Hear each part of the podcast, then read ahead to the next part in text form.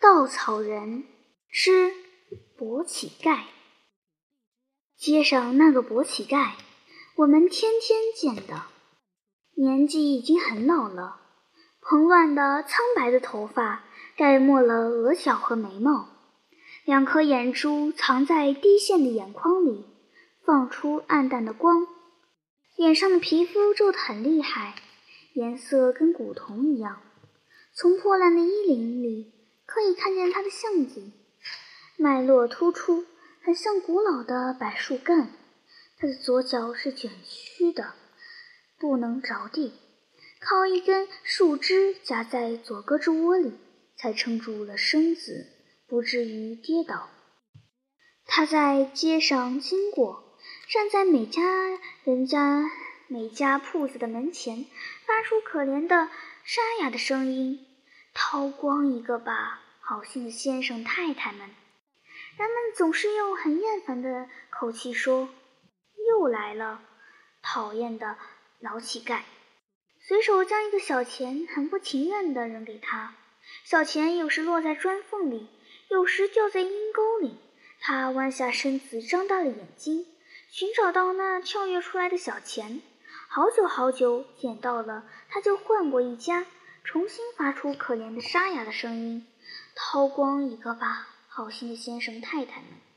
独有街上的孩子们很喜欢他，他能够讲很多有趣的故事，使他们不想踢毽子，不想捉迷藏，不想做一切别的玩意，只满心欢喜的看他丰满胡子的嘴，等候里面显现出美妙的境界和神奇的人物来。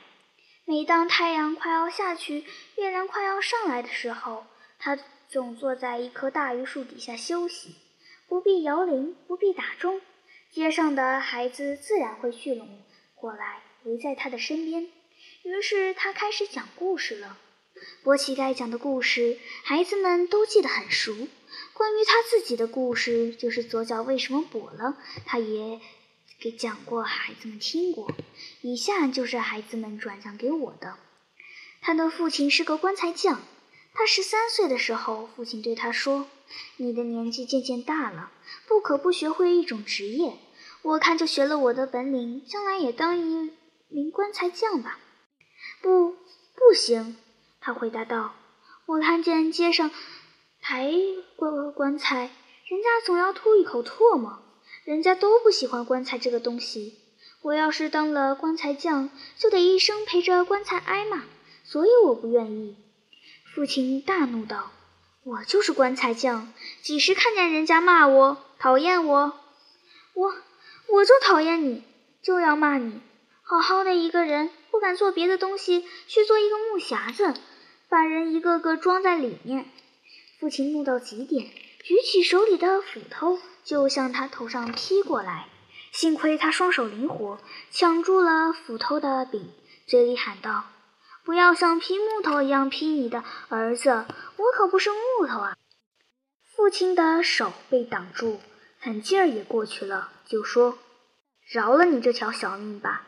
可是你不肯继承我的本业，也就不是我的儿子。今天就离开这里，不许你再跨进我的大门。”他从此就被赶出家门了，肚子渐渐的有点饿了。他想，现在必须找一个职业了，但是做什么呢？一时拿不定主意。他就沿着街道走去，看看有什么他愿意做的事情。有个孩子趴在窗户上，望着街头的太阳，天真的说：“这是时候了，爸爸的心，爸爸的信，该在绿衣人的背包里吧。”安慰人们的绿衣人啊，快快来到我们家的门前吧！他听了孩子的话，深深的点头，仍旧朝前走去。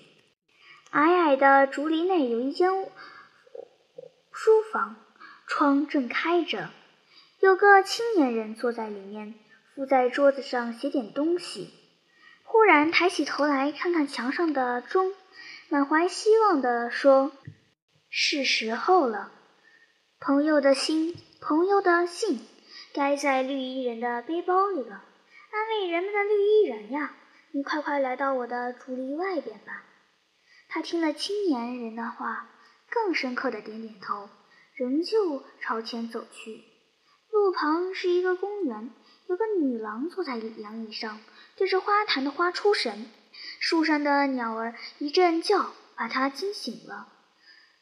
她四周望望，自言自语说：“这是时候了。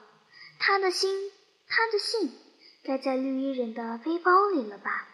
安慰人的绿衣人啊，你快快来到我的家里吧。”他站起来，匆匆地走了。看他步子这样轻快，知道他希望正火一般的燃烧呢。听了女郎的话，他很高兴地拍拍手说：“我已经选定我的职业了。”他奔到邮局里面，自称愿意当一个绿衣人。邮局里允许了，给他一身绿衣和一个绿背包。他穿上绿衣，背上了绿背包，就跟每个在街上看见的绿衣人一模一样了。他当绿衣人走得比别人快。他取了信，连忙往背包里塞，背包胀得鼓鼓的，像胖子的肚子。他拔腿就跑，每封信送到等候信的人的手里，还恳切地说：“你的安慰来了，你的希望来了，快拆开看看吧。”说罢，他又急忙跑到第二个等候信的面前。人们都非常喜欢他。从他手里接到信，除了信里的安慰，还先从他的话里得到了安慰，所以人们只希望接他送来的信。人们又想发出去的信由他投送，收信的人一样可以得到分外的安慰，所以都愿意把信交到他的手里。他的背包跟不断打气的气球一样，越来越鼓了；别的绿衣人的背包跟乞丐的肚子一样，越来越瘪了。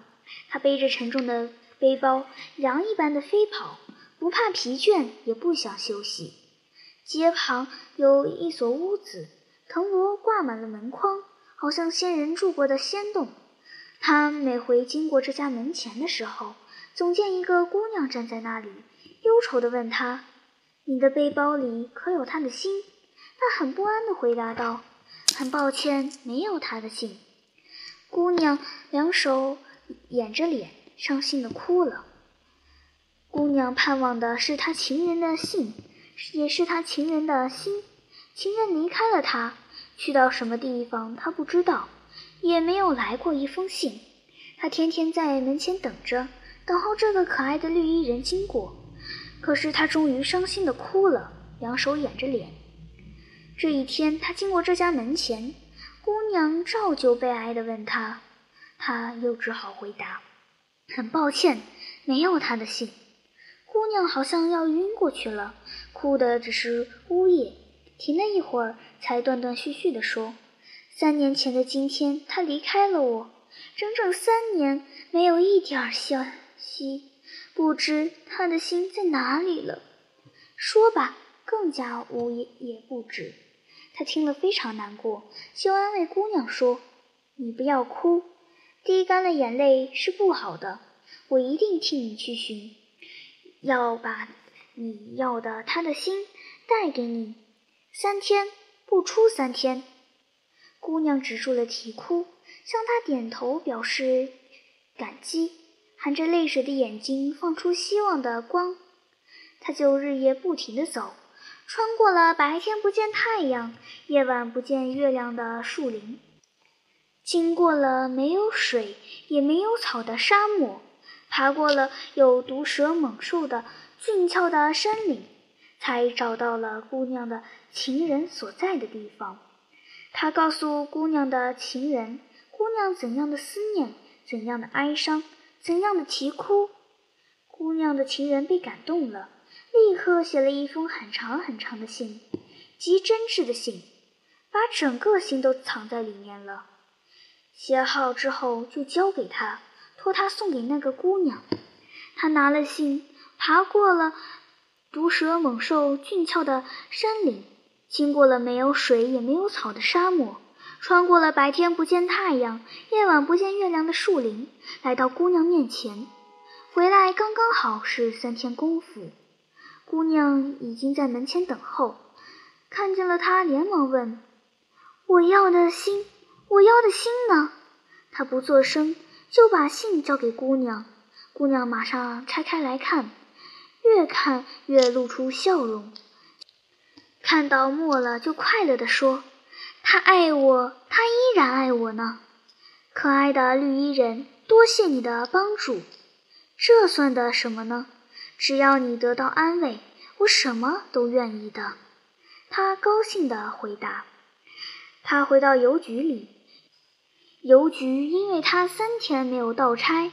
罚去他一个月的工钱，他依然像羊一般的飞跑，把安慰送给人们。在街上，他常常遇见一个孩子，拦住他说：“我有一封信寄给去年的朋友小燕子，请你带去了吧。”他很不安地回答：“抱歉，孩子，我不晓得小燕子住在什么地方，没有法子替你带去。”那孩子呆呆地站着。显出了失去了伴侣的苦闷的神色。孩子的朋友小燕子去年住在孩子的家里，他们俩一同在屋檐下唱歌，一同在草地上游戏，一刻也不分离。秋天到了，小燕子忧愁地对孩子说：“要跟你分别了，我的家族要迁居了。”孩子十分不愿意，但是没有法子。只得含着眼泪送走了他的朋友。小燕子去后，孩子十分想念，就写了一封信，希望最可爱的绿衣人能给他带去。可是他终于呆呆地站着，显出了失去伴侣的苦闷的神色。这一天，他去送信，在街上经过，一个妇人拦住了他，对他说：“伤心的连话也说不成了。”拿着一封信向他的背包里乱塞，他一看就是孩子天天拿着的那封信，上面有些手指的污痕了。他对父亲说：“孩子怎么了？”夫人勉强抑制住了哭，对他说：“我的孩子病了，昏倒在床上。”他迷迷糊糊地说：“一定要把这封信寄去，你给他带去吧。”可怜可怜我的孩子吧！说罢，他的眼泪成串的往下掉。他听得很难过，安慰妇人说：“你不要哭，回去陪着你的孩子吧。我一定替他去找寻小燕子，把他的信送到。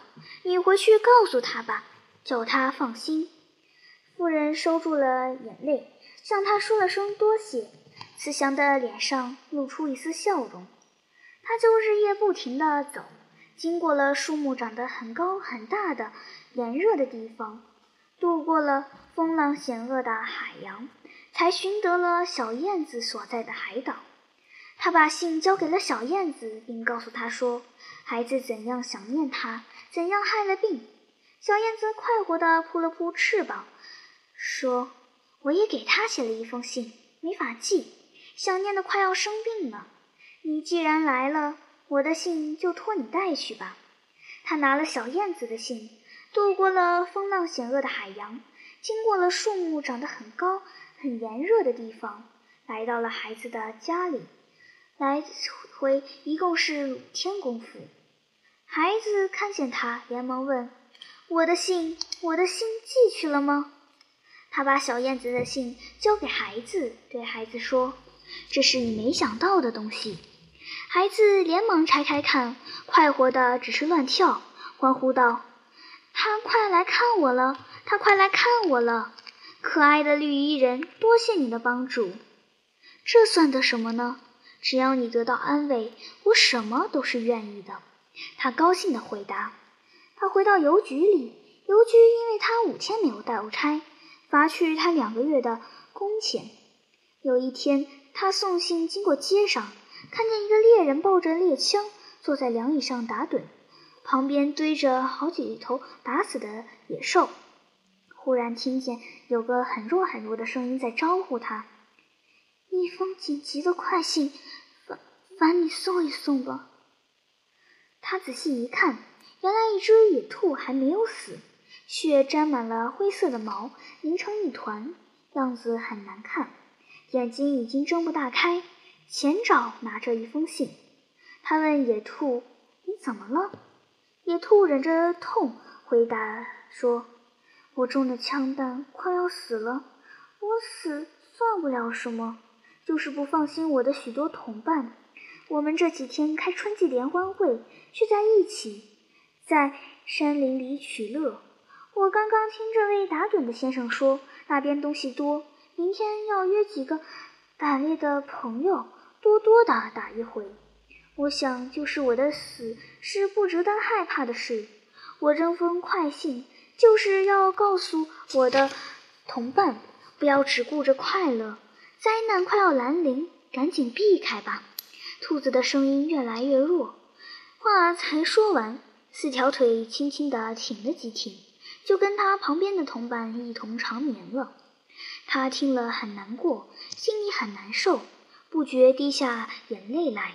他连忙拾取野兔的信，照着信封上写的地方奔去，越过了很深很深的山涧，爬上了很陡的崖石，钻进了很密的树林，他才到了野兔的同伴们聚集的地方。山羊、梅花鹿、野兔、松鼠都在那里歌唱，都在那里跳舞，鲜美的果子堆得满地，小兽们玩得正高兴。看见了他，都觉得有点奇怪，都走进来打听。他把野兔的信交给小兽们，小兽们看了信都非常惊慌，纷纷向密林中逃窜。正在这时候，起了一阵嘈杂的声音。他才转过身，不知什么地方发来“砰”的一枪，一颗子弹打中了他的左腿，他昏倒了。他醒转过来之后，用草叶裹了受伤的腿。一步一颤地回到邮局里，又是两天没有到差了。这是第三次犯过失。跛子又本来不适合送信，邮局就不要他了。